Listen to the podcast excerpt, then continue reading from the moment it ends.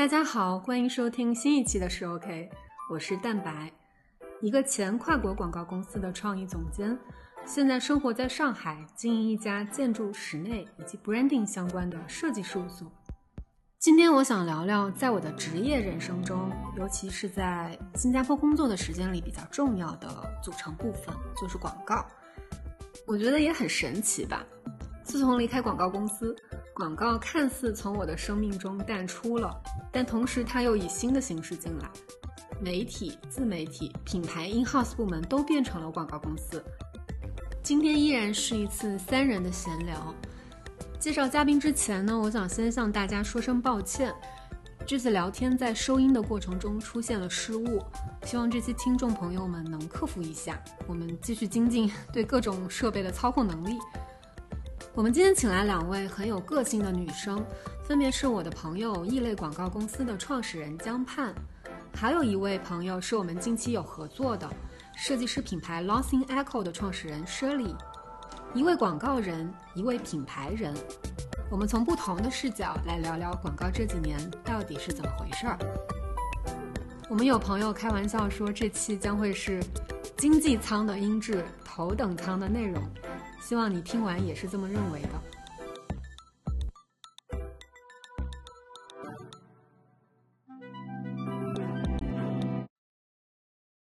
好。来，咱们跟十 OK 的听众朋友们打个招呼吧。大家好，我是那个异类广告的江盼。异类广告我可能有很多的人可能不是很熟悉，然后我大概稍微介绍一下。异类是一四年创办的，我自己本人呢是之前一直是在 4A 去做的。我刚从大学出来的时候，嗯，对，就是那个时候是大家都人人都想去奥美，广告公司是非常有光环的时候。我在 4A 里面大概学了有九年的时间，在 BBDO。如果大家看美剧《广告狂人》，那个里面的原型就是 BBDO 的原型嘛。其实那家公司相当于我的学校一样，我从那个地方从一个实习生一直做到了创意总监出来。出来以后呢，就做了异类。一四年开公司的时候，互联网已经开始出来了，整个媒体环境发生了一个重大的变化，从我们原来的硬广。跨度到了互联网媒体时代，嗯，那互联网媒体时代它有个很明显的特点，就是创意的话语权要比在硬广时代要放大很多，嗯，因为你好的创意、好的话题、好的内容，就可以让广告主的这个片子一下子爆红，刷屏，或者是整个微博的热搜能够上 top 十，那我们公司就是在这个时候出来的，也就是说当时广告主。可能花几百万找我们公司，但是他能够获得几千万的媒体效果，就相当于一场豪赌，你赌赢了，就这种感觉。所以在那个时候，我收到的 brief 上面最多的两个字，甚至连品牌都没有，他也不要颠覆吗？不，刷屏啊，刷屏，就这两个字。然后他说，你们做什么我都不管，我只要刷屏，甚至他无所谓，你最后上了我的 logo 都可以。大家那个时候已经进入疯狂的时候。嗯。这么美好的黄金时代啊，直到一八年为止，我们公司也是从一六年一直到一八年这几年迅速成长、迅速窜红。疫情来了以后，舆论上面需要你正向吧，就是越来越多需求是正向，对，所以呢，创意的空间越来越小。那疫情，它第一个呢是带来的是那个经济的下行，第二个呢它。就是我刚刚说，舆论上面需要你越来越正向，所以你很多话题东西是不能做了。那还有个最大的问题是，媒体环境又发生了变化。嗯，就是从以前非常奔放的野生的互联网环境，变成了有人监管的互联网环境。嗯，也就是说，很多东西，互联网公司它也要赚钱嘛，互联网媒体平台它也要赚钱。嗯，就会把你看你是广告把你拉下来。嗯，它不再是真正的，因为你他自己也要分羹嘛。讨论的人多，他给你推上去了。比如说微博现在有自己的大视窗，然后微博的那个排行上面，你会看到那个键字，这都是买的，他要卖了，他开始把他的流量来转线了。那像这个东西，在后来出现的抖音上面就更加明显。抖音甚至不会开放你任何，你是广告，他不会给你送任何流量的。你创意做的再好都是没有用的。你必须要买它的流量池、信息流，你才能够你的广告被人看见。所以。我们从一九年之后，广告的话语权又缩小了，又回到了像以前 f o A 的时候。当然了 f o A 是纯硬维时代，嗯那那在这个地方啊，可能大家喜欢，可能会停留时间长啊，嗯然后或者那个时候比是较中心化一点。对，或者是给你点个赞，可以可以帮助你稍微多一点啊，嗯但是它就再也不是一场豪赌了。嗯也就是说，创意又没有之前野生互联网时代那么值钱了，嗯又回归到一个理性。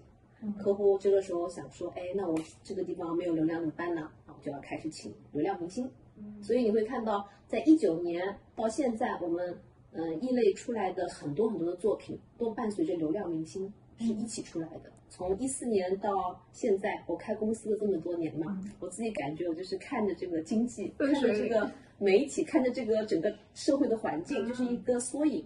其实我特好奇，因为呃，异类确实是对广告圈有点了解的人，还是挺挺著名的一家公司嘛，就是大家会就贴一个广告热电的四个字的标签给你们。现在这个词还是一个褒义词嘛？因为好像有些褒义词词会我觉得。是褒义词，但是广告热电这个东西，我觉得不应该是我自己喊我自己叫广告热电，嗯，对吧？嗯很多人来找你了，你才能叫热店，嗯嗯要不然的话，我觉得有些很多奇怪，在自己的公司介绍上，我们是一家广告热店，这 就很奇怪。对，只有就好像说我们是网红店一样的。对，就是网红店这个词也是别人赋予你嘛，或者你真的做爆了一款产品，我觉得这个词不是骂人的话，只是因为大家太多人把它乱用，造成了就跟文艺青年一样嘛，但其实是一个很好的词，用多了，对。对，因为今天我们想聊广告嘛，我也邀请了 Laughing Echo 的主理人 Shirley，、然后他可能会提供一些品牌方的视角。嗯，对那 Shirley 我稍微刚刚介绍一下听。丁曼姐讲说，我在想，嗯，可能因为我对广告没有 inside 这个行业里面，但是我一直在品牌方的视角来看这个问题。Laughing Echo 就是二零一八年创立的，二零一八年底，然后其实到现在四年多不到五年，然后也是在一个窗口期，然后我们大概这几年在去年吊牌价跑到两个亿，嗯。所以是属于在新兴的时尚品牌里面，设计师品牌里面跑得非常快的一个品牌。那我自己的之前的从业经验特别有意思，就是我其实在一三一四年是在上市公司里面做市场推广的角色，但是。时尚行业、那时候就是中心化广告时代，我一年只用干几个事情：拍大片、投 Vogue，然后拔下，就是我一年的工作就操作流程非常熟。对，非常熟。嗯推广推广上就这么几个是拍大片，可能百万两百万拍个大片，因为拍 fashion 那个。那你要找 agency 吗？找广告公司吗？啊，我们一般会直接找摄影。摄影师，因为那时候广告公司其实没有聚焦在 fashion 这个领域、嗯 f a s h i o n 其实很小的圈子。那时候摄影师除了就是就就那么几个大摄影师，嗯什么张悦啊，然后给 Vogue、巴萨拍的。因为那时候中国的时尚的杂志其实也没起来很久，嗯圈子非常小，不需要摄影师，传对一个 stylist，然后制片。呃，摄影师，然后超模从国外调或者去国外就就嗯片子就能拍出来了。然后就投放 Vogue 把价那个投一遍，这今年的预算就花完了，你知道吗？但是从我觉得是从一二零三年开始，因为我在推广那一口就发觉越来越 social 化，因为你的微博时代开始了，然后品牌方就除了大片之外，开始有些很碎片化的信息要要在微博上开始推。我一六年、一七年我开始做自己的公关公司，公关跟广告其实是两个领域。广告是把就是比如创意，就是同一个创意把它刷爆屏；公关是一个事件，用各种各样的媒体和发酵的话题把它刷爆屏。那个时代，那个那个两年，我是感受到，嗯，当时我在品牌方的广告时代，对公关是不重视的，嗯但是在互联网时代，公关完全压过了广告。嗯，对，公关的它要全覆盖，它要全覆盖，它要声量，它要各种各样的声音发声。因为以前广告最黄金时代是中心化的流量，就你投放一个 Vogue 去就覆覆盖完了嘛。但是你的公关时代是你要各种各样的媒体，然后很多的 KOL 来来说话，嗯然后这个话题才能爆。就比如说我们在一六年给歌丽丝集团在太庙做了一场秀，一千个人的秀场，那时候是除了大概百来家媒体之外，我们还把现场所有人的朋友圈以及他们社交媒体，用图片和视频直播的方式，直接现场就调动起来了。那个时候还没有图片直播这个事儿，嗯就是我能明显的感受到自己当时投放广告，后到后来自己操盘公关公司这种，您刚刚说的互联网的这种力量，力量以及去中心化的力量。嗯再到后面我自己做 l o s i n c o l o s i n c o 其实起来是因为 social 的传播的崛起。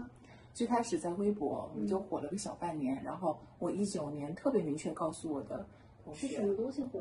我们很多产品被 KOL 就是做内容的方式分享，比如说就是自来水，对时尚 KOL，他们自发的买了去分享。对自发的买了去分享，因为你的产品本身就是内容嘛，嗯，所以就是然后我们就我就一九年、二零年，其实我们在深耕小红书，其实小红书也是在快速的增长那个年代。我们就跟着小红书快速的发展起来，嗯而且会发现它的商业的变现的那个效率和能力很快。嗯我们二零年疫情的时候，可能大家关关在家里那几个月，我反而从四月份开始，我的淘宝店每个月百分百的增长。嗯那时候淘宝店不不太可能有一千八到两千的价位段，是这样的增长速度。以前都告诉我，你六七百人在线上卖得动，你一千八九不可能的，嗯你就做买手店生意吧。那个时代会发现 social 传播的这种，而且从我们这个角度，它跟广告其实离得越来越远，其实是很碎片化的一些内容。可能在我现在操盘品牌的心目当中，当然我们体量也没那么大，对，嗯广告属于内容的一部分，嗯我们会把内容看的是一个大的整体。嗯广告，比如说我一年还是会拍大片、拍广告视频、嗯 video，但它属于一部分，我们也需要各种各样的方式让这个广告去在各种的不同渠道去比较。然后另外还有通过公关的手段，有各种各样的加工内容的方式，比如说。我怎么样出豹纹？那个豹纹其实你越广告它越不出，特别在小红书上，越广告甚至有些品牌它刻意的不加 V，就它希望对对，它不加 V，而且它那个图片的嗯品质也不用那么好，嗯。它要更真实。对。对。而且以前是比如说你的粉儿嗯比较多的 KOL 就容易出点赞比较高的，嗯。现在是像小红书和抖音的原则是其实是打破中心化，嗯。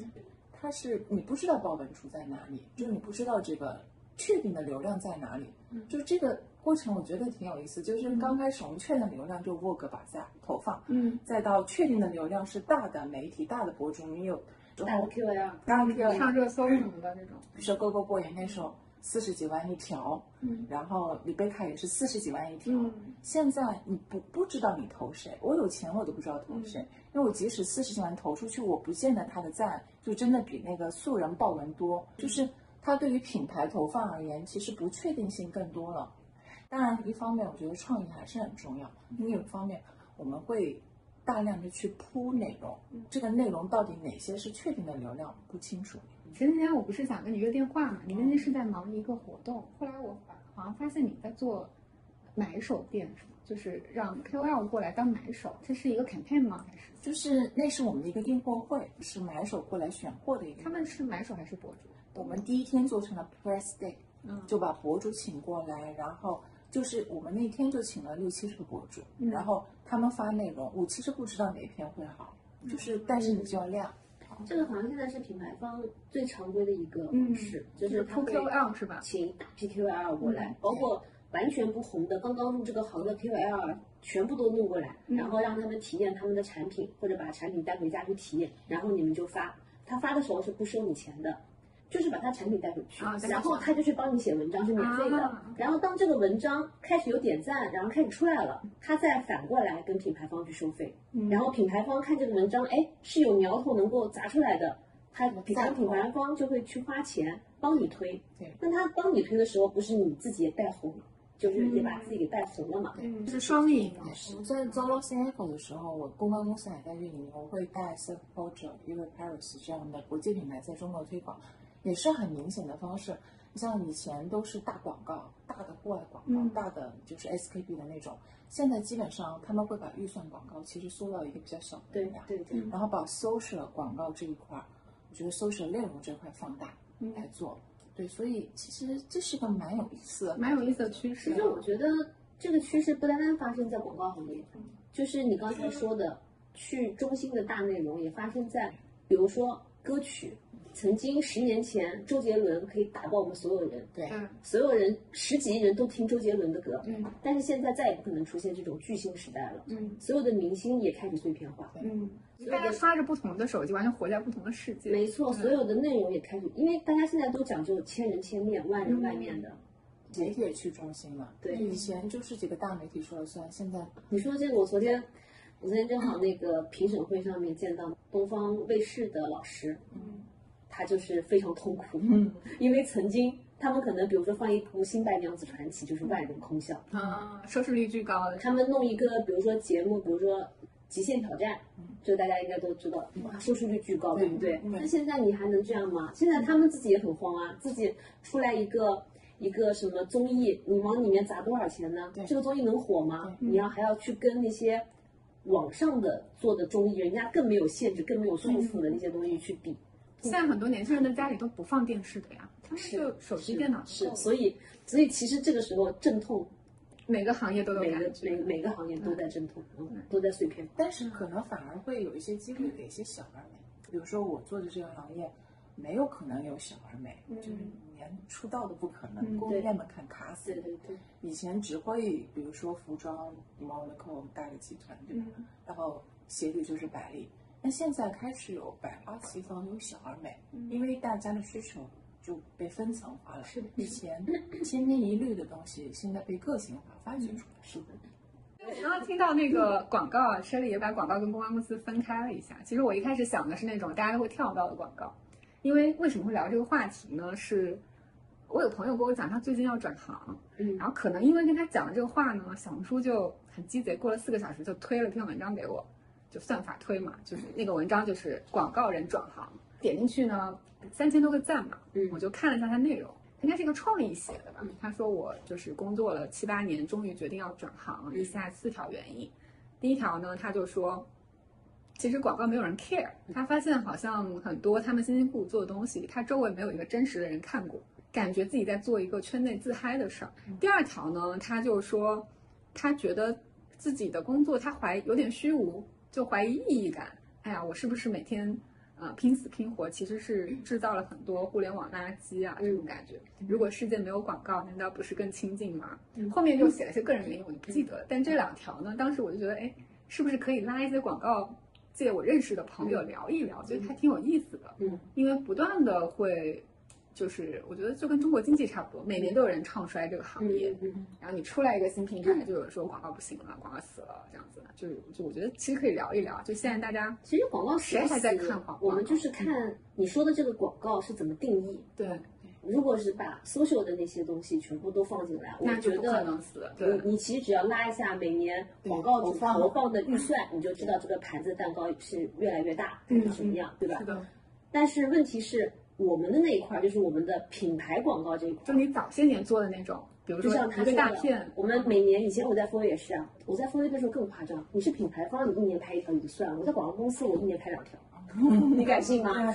一支广告拼命的做测试，从头测试到尾，我不知道有什么好测试的，就硬在搞人，你知道吗？然后然后最后大概有一百个人测试出来的东西，最后给你和成一坨屎，然后上片，大家都都要都怕担责任，嗯，然后就 marketing 也不想自己做决定，那我就问你消费者喽，消费者就开始胡言乱语，胡言乱语都反馈到我们就是瞎改，嗯，瞎改了以后，你必须把九宫格给拉到一定的分数，你的那那坨屎才能出去。那没办法，大家一起吃大便，但是赚很多钱，不知道为什么。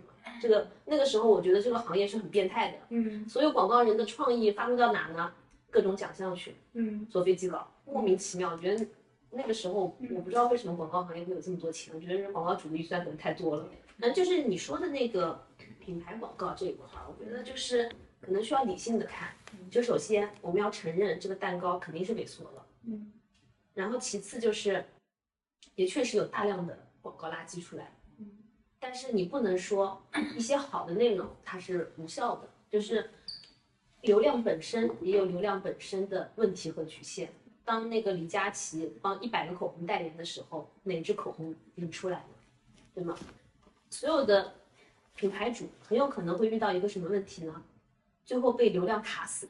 比如说品牌在刚刚出创立的初期，可能是靠流量帮他去带货，帮他去怎么怎么样，然后他能够起来。但是他起到一定程度之后，他如果没有品牌的力度，他一直在找 KOL 去带货，他这个品牌他就出不来，他会被流量卡死。他品牌价值就虚的，对吧？嗯，其实流量就跟我们去租个门面店一样的，你你可能会被租金给压死的道理是一样的，没有办法，就是你必须要两条手一起去弄，就一手去抓你的销量，一手就是你也要去塑造你的品牌。那塑造品牌这个里面，其中有一个，那必然是要用到像我们这样子的广告公司，嗯，然后特别是现在视频是有价值的时候，嗯，我觉得视频被很多人做坏了，我觉得应该这样说，你展开说说。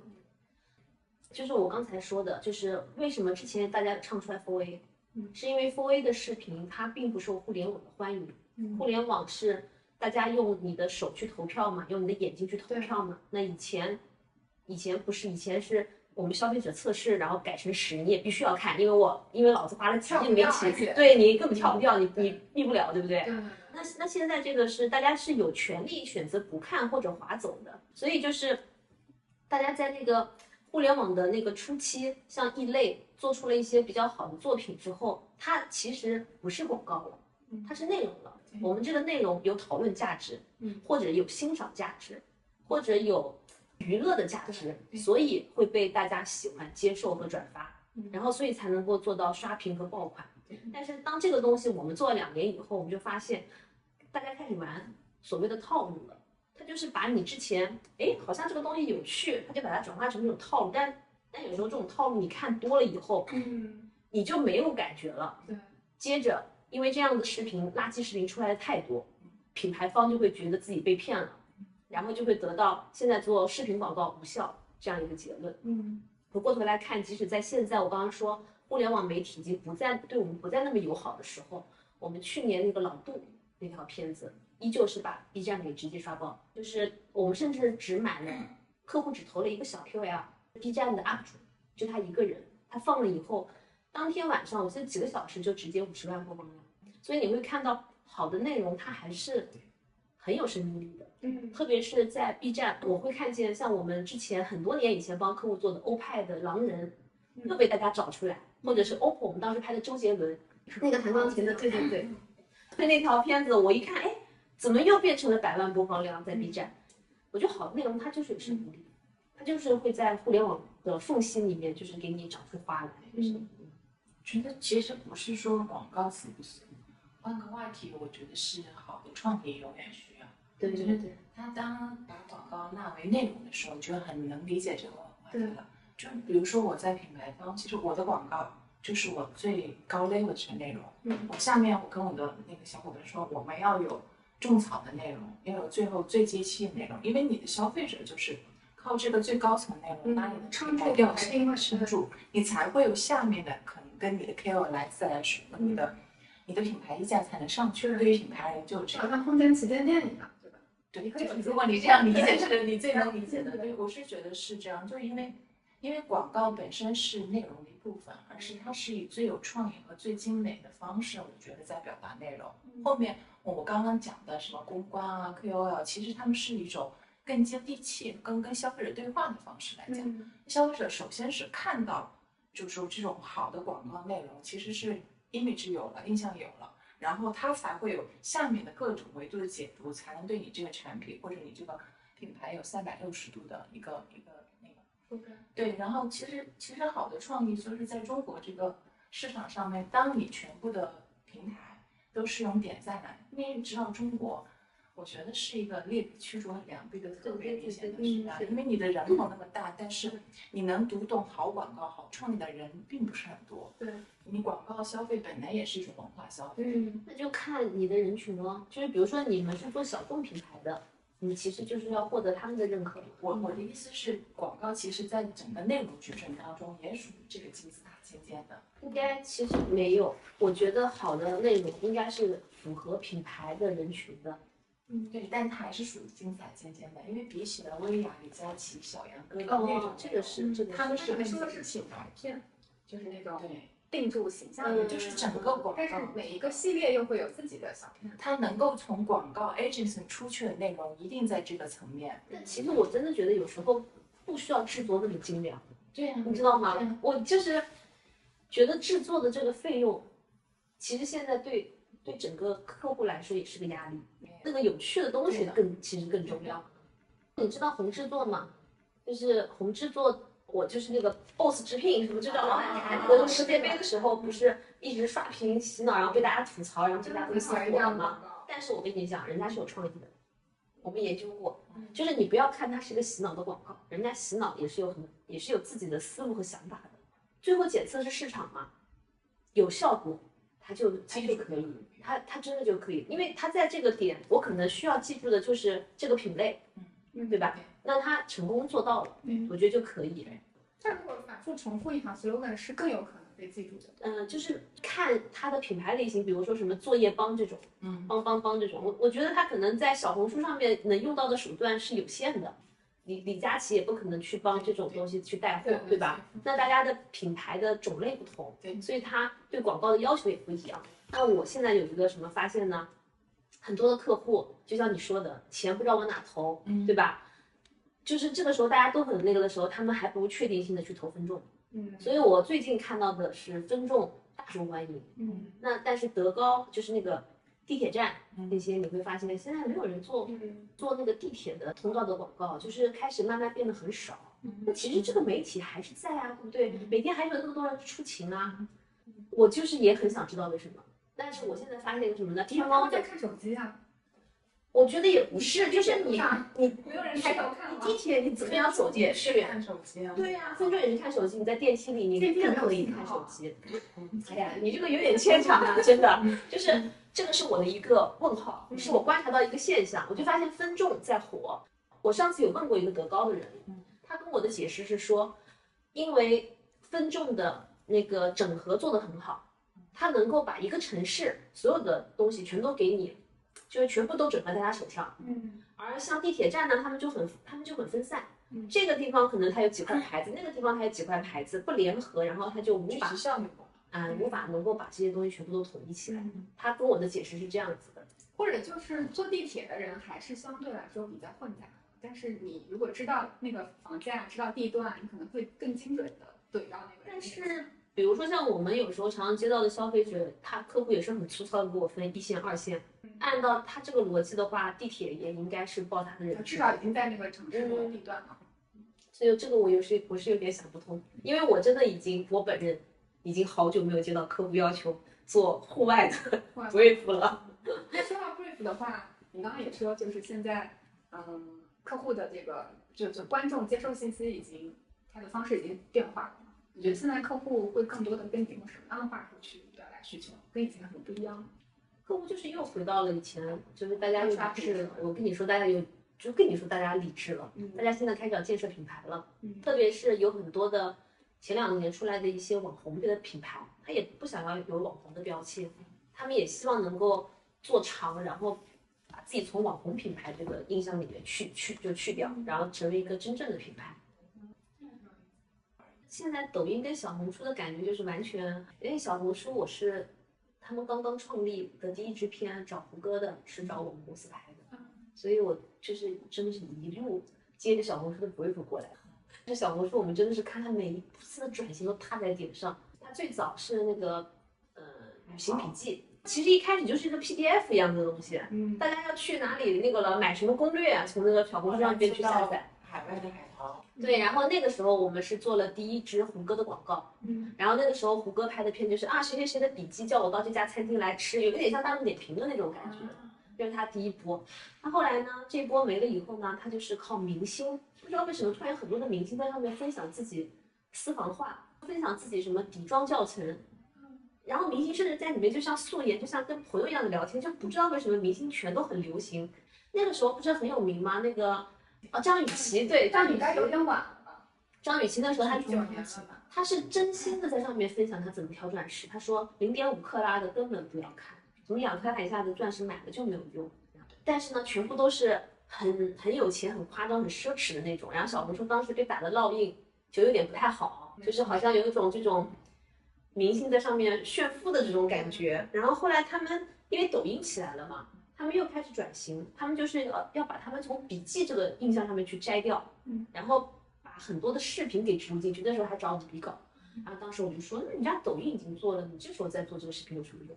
结果人家真的有用啊，真的，我就觉得，因为小红书我也很有渊源，就是一九年的时候，我跟他们其实是深度网做的合作方，他是从嗯分享美这个角度出发的，因为发现生活发现生活美的美。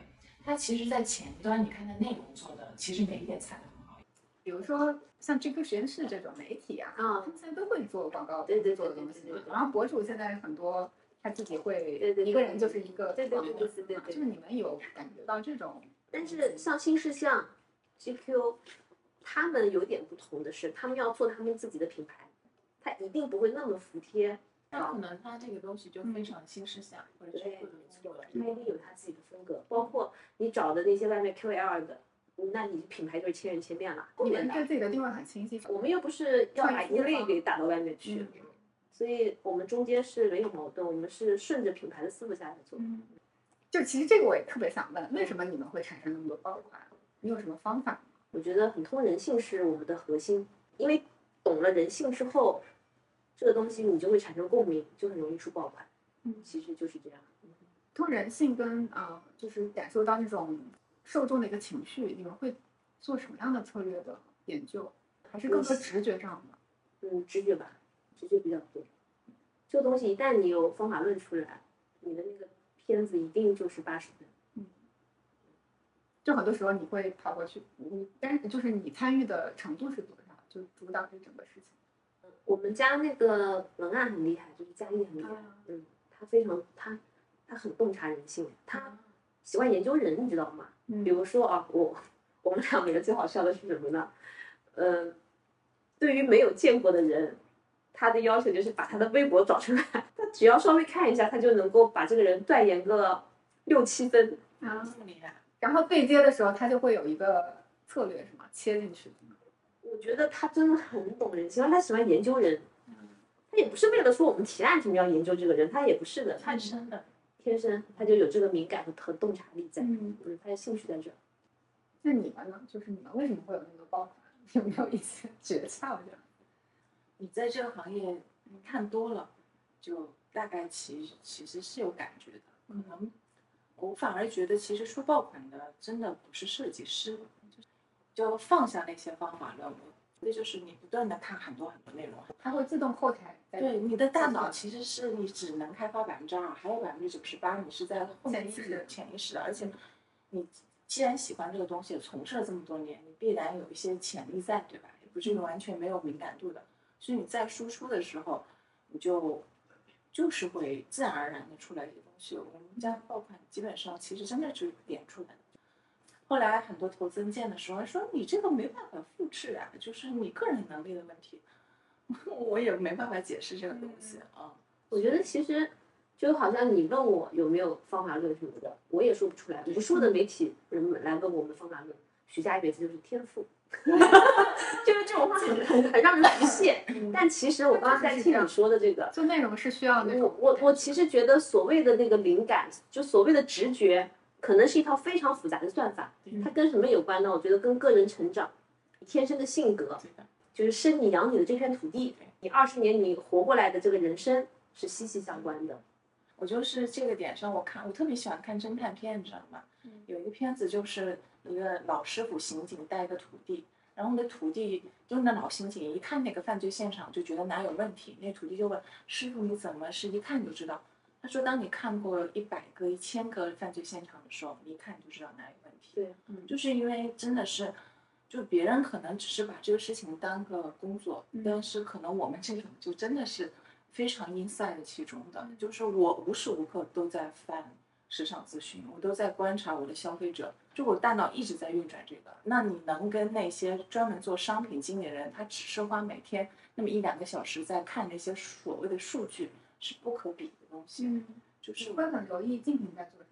不 care，那你就是只看年轻人喜欢，傲娇。就是在那个小红书上刷用户。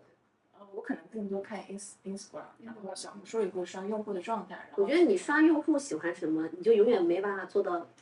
爆款，嗯，对你一定要超过他们嘛。所以你他其实遵从自己内心，他喜欢什么就可以了。嗯，就好像我拍板创意的时候，我觉得这个创意好，你就要你非要让我分析一二三四五六七八九十，当然了，我提案的时候我也必须给他写两下，那那就不叫创意，也不是就是一个灵感，。就我们可能我觉得我只能做一类型的人和一类型的产品。嗯投资人跟我说你拉了六七百你能放到十个亿、二十个亿。嗯我说我不知道买六七百的人喜欢什么东西。对嗯，你就是你就是合了这部分小众人群的那个心，对吧？对对，你抓住了他们的那个冲进去喜好就可以。我觉得做创意本身是跟你人本身出创意人脱不开的。那你们平时就是怎么去平衡工作啊、家庭这些？你觉得你现在还是很有激情的在哪个项目中？就对于创意这个肯，定是冷很多，因为你经历过最高峰，你现在跌下来，怎么可能？以前我跟徐佳莹两个人每上一个案子，我们两个人就是我们现在开始要监控微博热搜，就你知道这种感觉，现在没有了。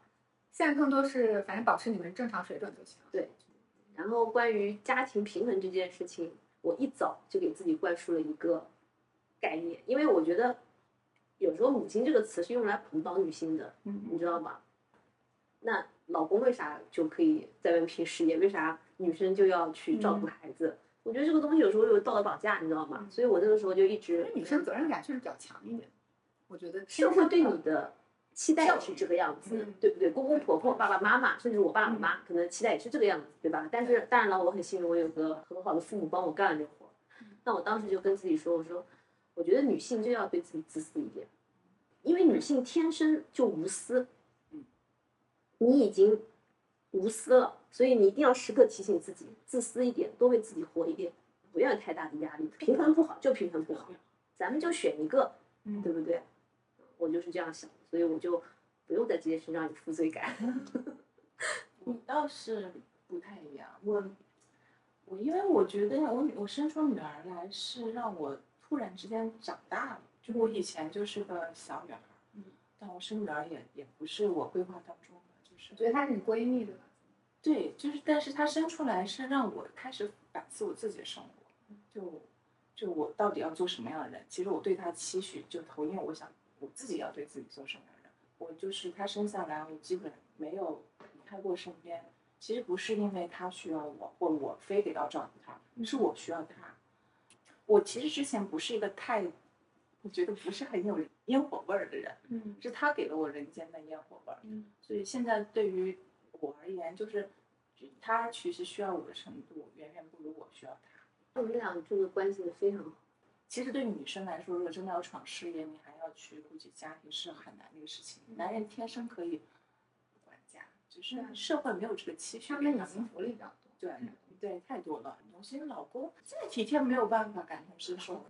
广告公司里面，你常常能看到很厉害的女生的美术指导，很厉害的女生的文案，然后到总监的这个时候，突然一下这些人消失了，全全部变成男性了。嗯为什么呢？这些人去生孩子了，生完孩子以后，他就在工作和事业之间，大部分人还是选择了家庭，就是就是这样子，很残酷的。嗯，我现在包括对我同事，就是我公司大部分女生，我都说，其实女生在三十岁以前一定要立住自己的那个东西，然后等你生育之后，才有可能再回来找到那个支撑的点。但大部分人其实我我那个时候就是因为生孩子，嗯，我本来要生生孩子之前我就应该要生 CD 的，硬帮我按下来嘛。你说在绿雕的时候，然后就没有没有给我生，然后我回去了以后，大概过了有起码在我强烈的要求下，起码过了有大半年的时间才帮我升到 CD，而且中间还有一些很难听的话术，就是你这几年你这长时间也没有干什么啊，就是或者之类的一些质疑啊什么的，因为我我觉得我怀孕好像跟正常人差不多，我甚至跟偏更到凌晨三点，就是我觉得也没什么，然后但是我就觉得我这样子以后呢，公司其实也也没有因为你这样子就是对你更加认可。他反而会觉得你马上要回去了，可能要请更长时间的假了，可能会有半年甚至更长的时间见不到你人，但我们还要付你这个钱。嗯，这个时候你要求升职加薪，就基本上就免谈。那我回去以后发现客户也没了，我的那个位子也没了，然后中间多久啊？回去？我真的是忍不了太长时间，我大概五月我就回去了。我我要起我要求提早回去，我老板叫我等等，因为没有我的那一次。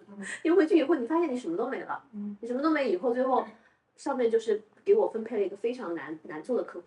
我因为那个非常难做的客户跟我搭档结缘，然后我们两个人一起服务这个客户，把他搞定了。对，所以其实这个还是很男权社会。对女生有很多隐形的一些对质的。对对对。那你现在换位做老板了，对员工，比如说，如果出现一个当时你讲话的的问题，如果他讲话跟你当时讲的一模一样，你说我就是我就是要当 C，其实我跟你说，还还真是会，哪怕我是女谁女性的老板，嗯嗯、在面对呃员工怀孕这件事情上面升职，我一样会觉得啊、你这半年确实是真的是会有打断真的是会打断，你没有办法，你必须要承认这件事情，嗯，就是它是个客观存在，这客观存在是老天爷给你的，只有女性老板会对吧？我有一个合作抖音合作的一个一个 agency，那个二十九号来参加我们那次活动，嗯三十号进入医院剖腹产，然后打算一个月之后我就回公司。他说我是吗就他是定做到着实产前第一天 没有一天，他是定着剖腹产那一天。他说我前一天要见客户啊，我就那天剖，你也不要给我第二天。他定太着时间太拼了，剖。太拼了，太拼了。做这女老板真的是真的是太拼了。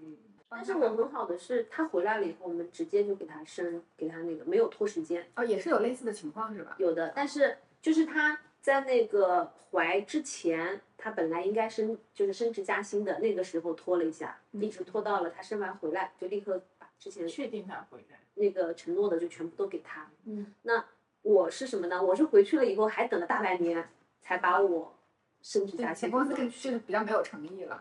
觉得这个东西怎么说呢？也不能说他们没诚意，就是世界的道德规则就是这样。因为其实大部分女生其实回去之后，她有可能工作重心已经不在工作对上，没错公司要观察一段时间。因为我以前最开始那家就是大部分女性，很多人都是就在那儿混日子，就公司它也有风险。就说真的你，不敢开它，对啊，就说真的，这部分东西你要让企业来承担，承担也很难。这是很难的一件事情。特别是像现在有些什么人大的法为了出什么什么生育率，说什么嗯老什么什么，只要生孩子给他放三年，那你想想看，这三年是让企业来承担吗？那女性告诉我，她的哺乳期我们是不能做任何动作的，对她要消极怠工，我们拿她没有任何。对对对对对。但是半年我觉得还好，真的到三年，你说有哪个老板敢请女员工？嗯，那女性的地位就必须下降，嗯你就是没办法。就是糟糕的政策，大环境不改变，其实这个就很难改。就是女性生育这个东西，它是客观存在，嗯，所以你也不能说，嗯，就老板也有自己的难处，就只能这样说。嗯，问最后一个问题啊，你怎么让大家持续保持创作欲？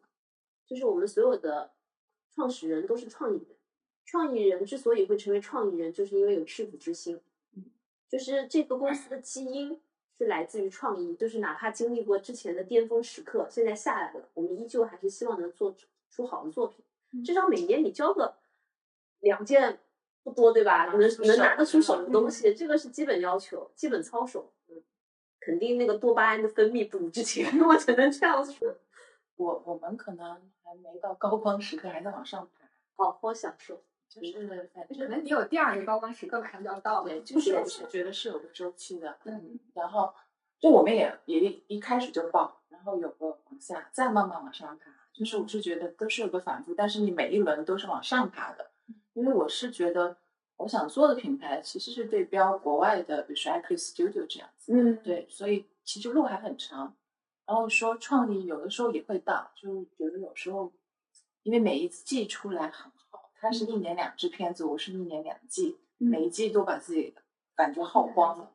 但是你真的呈现的那一刻，受到大家的很好的反馈的时候，你那个热情又来了。没错，这就是一个创像打了一针一样。对，就打了一针一样，然后下一季又能够续命。嗯，就是那种耗，就是你可能是做创意，我也是做创意、做研发、关注细节，然后再到整个的创意片子，然后整出来。其实我最开心的就在这一阶段，销售那阶段我已经不开心了，就就爱怎么样怎么样。销售现在是怎么做？销售你不开心吗？看到那个数据蹭蹭蹭，你这个曾经有过多班的时候，后来觉得数据后面你全部都要付出代价，嗯，就你还不如就是你的意思还是一部分流量去换取一部分。就是我们刚开始，你就是打个比方，二零年我们上，二一年上天猫，嗯因为二零年我还是只想宝宝店，为什么上天猫？薇娅指明要你上天猫，薇娅嗯因为没开始创立，他就穿我们家鞋，然后他说指明让你上天猫，我要带你货，而且他指明我每个月要带你一到两次，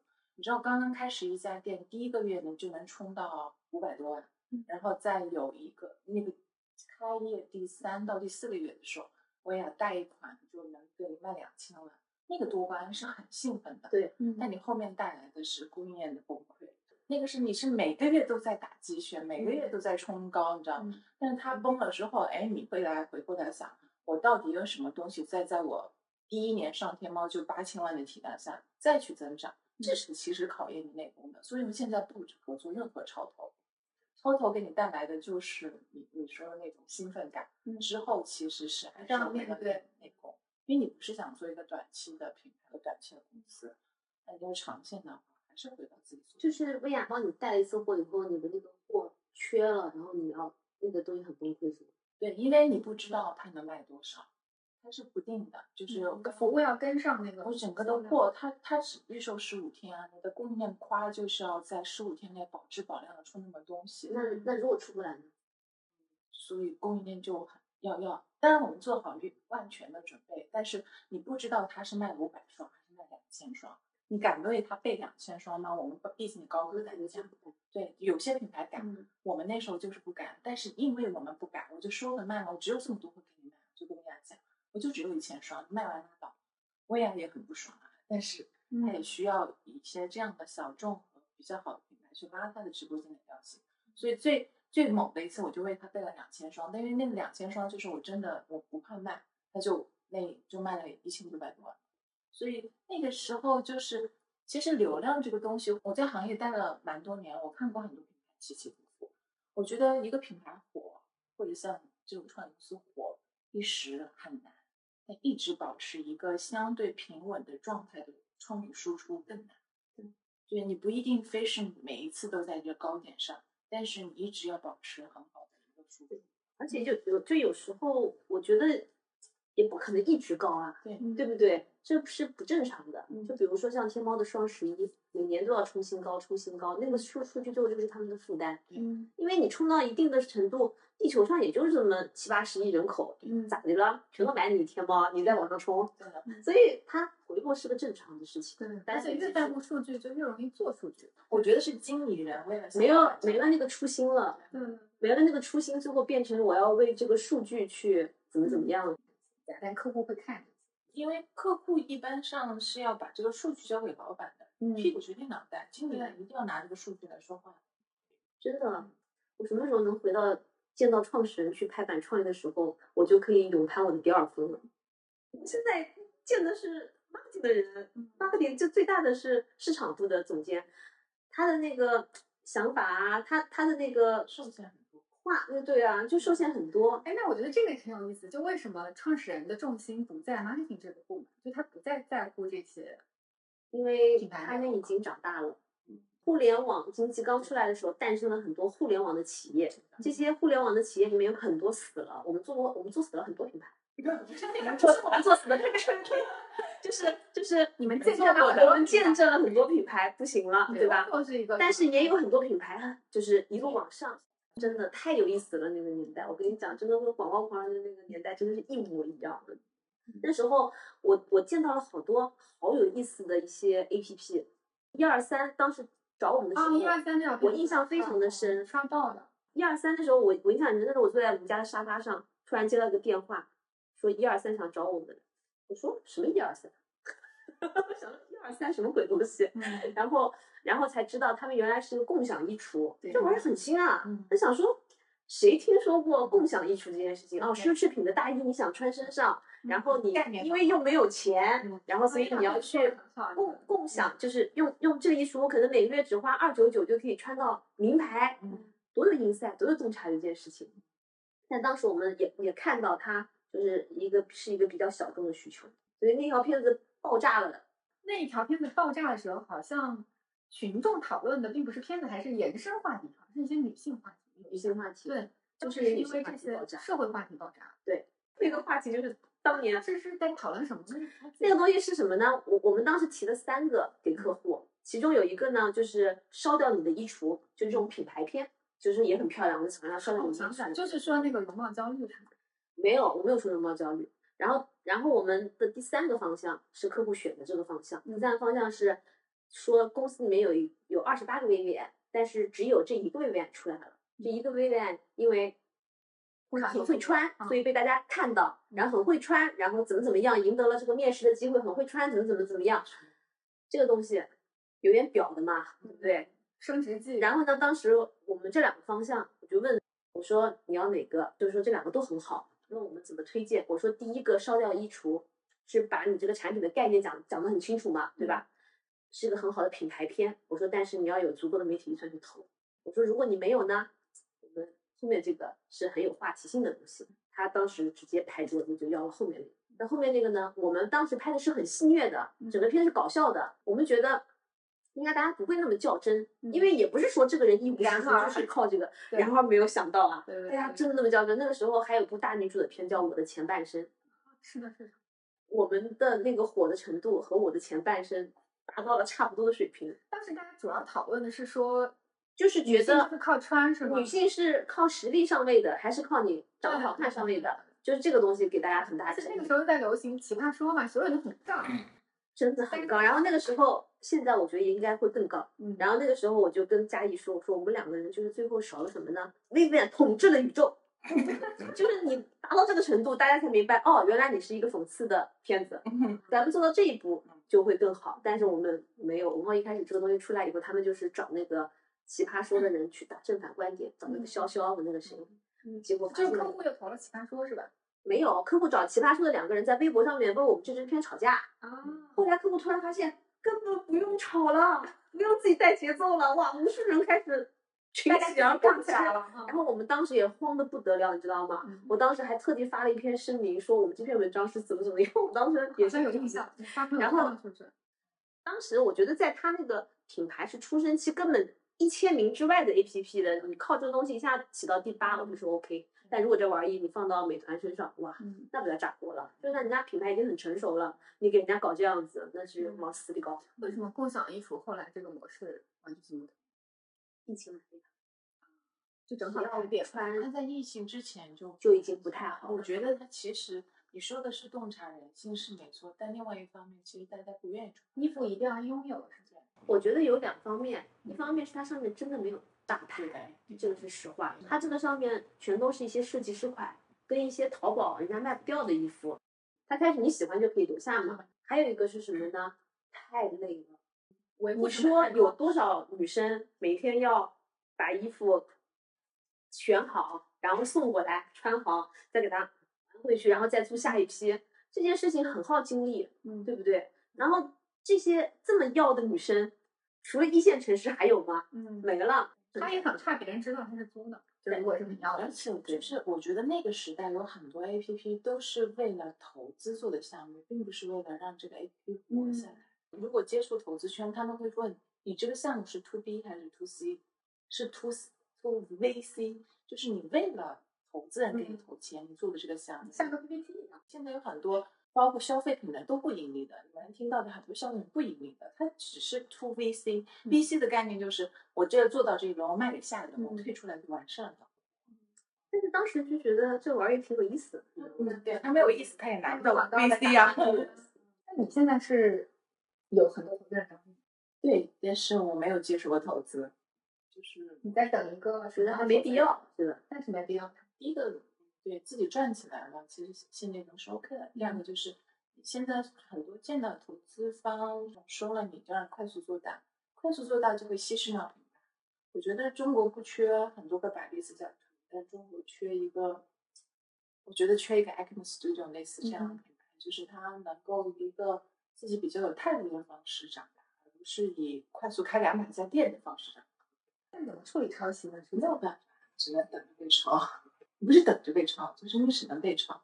就是你知道，这种我觉得创意这个事情在中国也很难。我刚刚说对不起，我有次去参加天猫的大会，那时候还是天猫的非常新的的，怀着一个非常虔诚的态度去学习，去看看商家大会怎么抄，就怎么怎么怎么开的。然后我一看他打出来的那些趋势，全都是我们打爆的东西。我们就是把我的东西放在上面，让其他的产业商家来抄。产业带就是比如说。那个三五百的，在广东地区大量做供应供应链工厂，他们抄的也很快，很快好吗？直接图片上就是抄抄的也很好，然后呢，他作为平台方，他就希望是越多越好。对对。然后我当时会质疑这件事，去问我们那个负责行业的那个总经理，我就问他说：“我说这个这么多抄袭，还把它答案上来，我感觉有点不妥。”好温和的表示，能怎样呢？对啊。再给你来了一句：“那你们被抄不是也很好吗？”你就无语在那是就是他要求的是整个产业带都，产业带没的东西抄，抄完了大牌还要有那么多可抄的。你突然出来一个可抄的标的，他们开心的不得了。因为我可能只卖五十双，档口一抄去卖两万双。我今天听到了一些行业内幕。现在你们的这个产品设计师，你怎么保证他们就小天不偷懒去抄别人？然后公司的基本上，我觉得是自己设计追求的。其实年轻人一开始入所有的行，都是抱着自己的梦想来。为什么要加一开始？后来发生了什么？其实说真的，就是比如说你想做很纯粹的广告创意，一类就是为数不多的选择。嗯，你如果进了这个广告这一行以后，你会发现，你大部分的公司百分之九十吧，我我就就觉得可以这样说，你都是在做一些吃屎的活。对就是能够做纯粹创意的机会是很少的。对的。但是他们一开始来都是怀抱初心嘛，不管他们是去那些吃屎的公司也好，他们其实一开始并不知道是要去吃屎的。然后他做了以后，发现原来我是在做一些垃圾的东西，他就会对这个行业失望。他会觉得原来广告就是天天在生产一些根本不环保、应该被扔掉、也不应该侮辱大众视线的东西，他就会对这个产、这个行业、这个产业就产生很多的怀疑。那你觉得现在行业有什么问题？就是你们这样公司太少了，存在即合理。就是市场上就是这样，就像他说的，他作为品牌方，他现在百分之六十的东西，他可能就是要去做一些种草，就是要去做一些植入，这是他的需求，这样被他的量能起来。然后可能只有百分之二十到三十是给到像我们这样子公司的，但是大部分嗯。广告的学生，他们出来做创意，可能是先看到像我们这样的作品，他才有这个动力和梦想，想要进入广告这个行业。嗯，但是他进来了以后，发现这些东西他根本做不了，他根本做不到，他也不知道什么公司做的。嗯，然后他只能做下面那些乱七八糟、消耗很大精力的东西。嗯，这个就是现状。